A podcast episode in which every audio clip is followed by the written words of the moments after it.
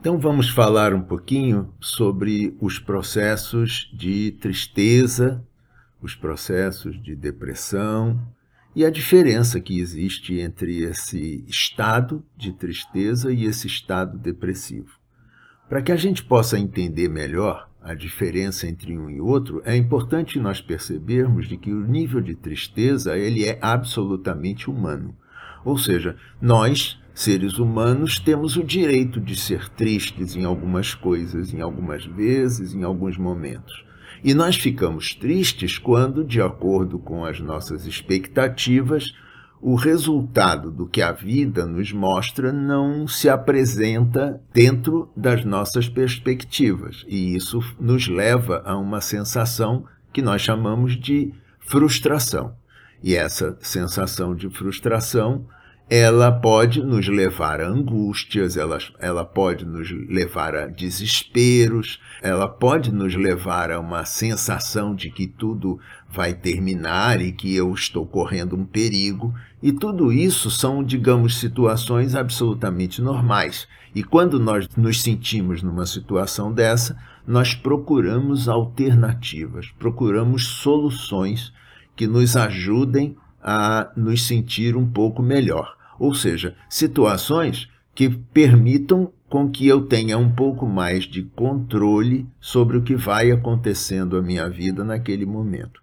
Ou seja, o sistema todo de, de defesas, o sistema humano, ele trabalha em cima de um lugar cerebral que hoje nós sabemos, sabemos que é o centro de compensação do nosso cérebro, que é o núcleo accumbens, a região do núcleo accumbens. E nesse lugar, então, nós procuramos fazer ponderações para que nós nos sintamos melhor.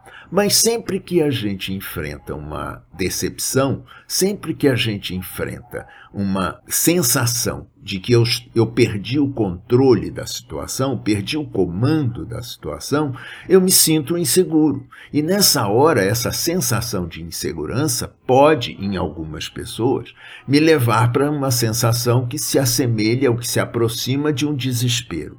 Em outras pessoas, essa sensação de perda de comando, de perda de controle, nos leva para uma situação de apatia, uma sensação de desistência. E, portanto, tudo isso acontece de acordo com as nossas histórias pessoais, de acordo com as nossas experiências pessoais ou vivências espirituais e tudo isso está, vamos dizer assim, é, é, conectado dentro do nosso processo. Então, por exemplo, se eu venho de uma família que, de alguma forma, é, não me deu muitas chances de me de sentir no controle, de me sentir é, seguro, isso significa dizer que eu talvez tenha sido uma criança que sempre esteja angustiada ou aflita para obter pelo menos uma situação mínima de possibilidade de se sentir bem e de se sentir é, segura naquela situação familiar, naquele relacionamento familiar, seja ele qual for. Por outro lado, se eu fui uma criança que de alguma maneira se sentiu é, apática, ou seja, que não tinha solução, é como que se eu desenvolvesse uma, uma maneira geral de estar na vida que dissesse para mim mesmo: é, não tem saída, não tem jeito, é assim mesmo e não há o que eu faça. E portanto eu vou levando uma vida morna, uma vida é, sem muitas expectativas.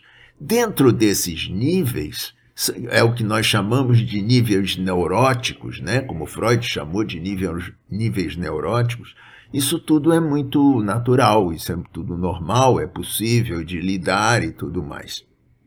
No entanto, quando nós chegamos e percebemos de que isso está atingindo níveis muito mais agudos, isso nos coloca numa situação mais de alerta, de uma, uma situação mais perigosa. E quando esses sinais de tristeza, esses sinais de, de apatia, esses sinais de não tem jeito se tornam muito intensos e muito demorados, pode ser que eu comece a identificar um sinal de depressão. Quando que eu, quando que existe a diferença entre um e outro? o tempo. Ou seja, uma pessoa, uma, uma situação que se prolongue por muito tempo, por meses, por anos, ou por muito, muito tempo, essas situações podem ser classificadas como um processo depressivo crônico. E, portanto, nesses casos, é, é necessário uma ajuda psiquiátrica, é uma ajuda que possa fazer com que esse cérebro tenha uma tonicidade extra que possa ajudá-lo a sair desse, desse assunto, sair desse momento, sair desse lugar de exagero, de descompensação. Um lugar onde a região do meu cérebro, que é o núcleo accumbens, não está lidando da maneira apropriada com que os recursos da vida nos oferecem. É? Então, basicamente é isso. Os motivos que nos levam a isso podem ser de origem psicológica, podem ser de origem é, biológica. E tudo isso vai ser, precisa ser diagnosticado corretamente para se saber a, vamos dizer assim, o grau em que isso acontece e como que nós de alguma forma podemos tratar na clínica, seja do ponto de vista psicológico, seja do ponto de vista psiquiátrico. No entanto, quando esse processo se torna alongado, muito provavelmente eu já estou identificando uma necessidade psiquiátrica, uma necessidade que precisa, além do acompanhamento psicológico, para se saber os motivos, para se saber como que isso foi de alguma forma é engendrado pela, por, aquele, por aquele ser, por aquela criatura que talvez hoje seja um adulto, mas que um dia foi uma criança e que, portanto, tudo isso precisa ser é, percebido para que nós possamos fazer um, um panorama, um diagnóstico melhor do que acontece. Mas a diferença básica entre uma tristeza, uma tristeza profunda e um processo depressivo é justamente a transição, a dificuldade de transitar. Ou seja, tristezas são coisas que acontecem nas nossas vidas, de todos nós, e que nós também lidamos com outros momentos de profunda alegria. E, portanto, nós estamos transitando.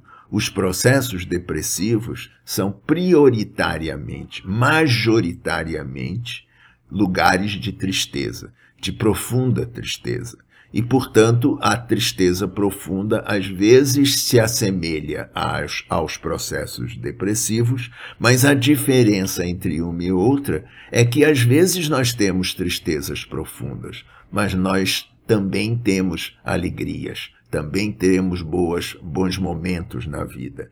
Enquanto que o processo depressivo é um processo de, caminha, de, de encaminhamento para um lugar de apatia, para um lugar sem vida, um lugar onde aumenta a possibilidade da pessoa de confirmar a crença interna que ela desenvolveu, seja por qualquer motivo que seja, seja do ponto de vista psicológico, seja do ponto de vista biológico, mas que é, de alguma maneira essa criatura ela, ela está presa, está aprisionada nesse lugar difícil da tristeza e de lá e fica muito difícil para ela se mover para outro lugar. Então é isso que nós podemos falar sobre a diferença entre tristeza e depressão.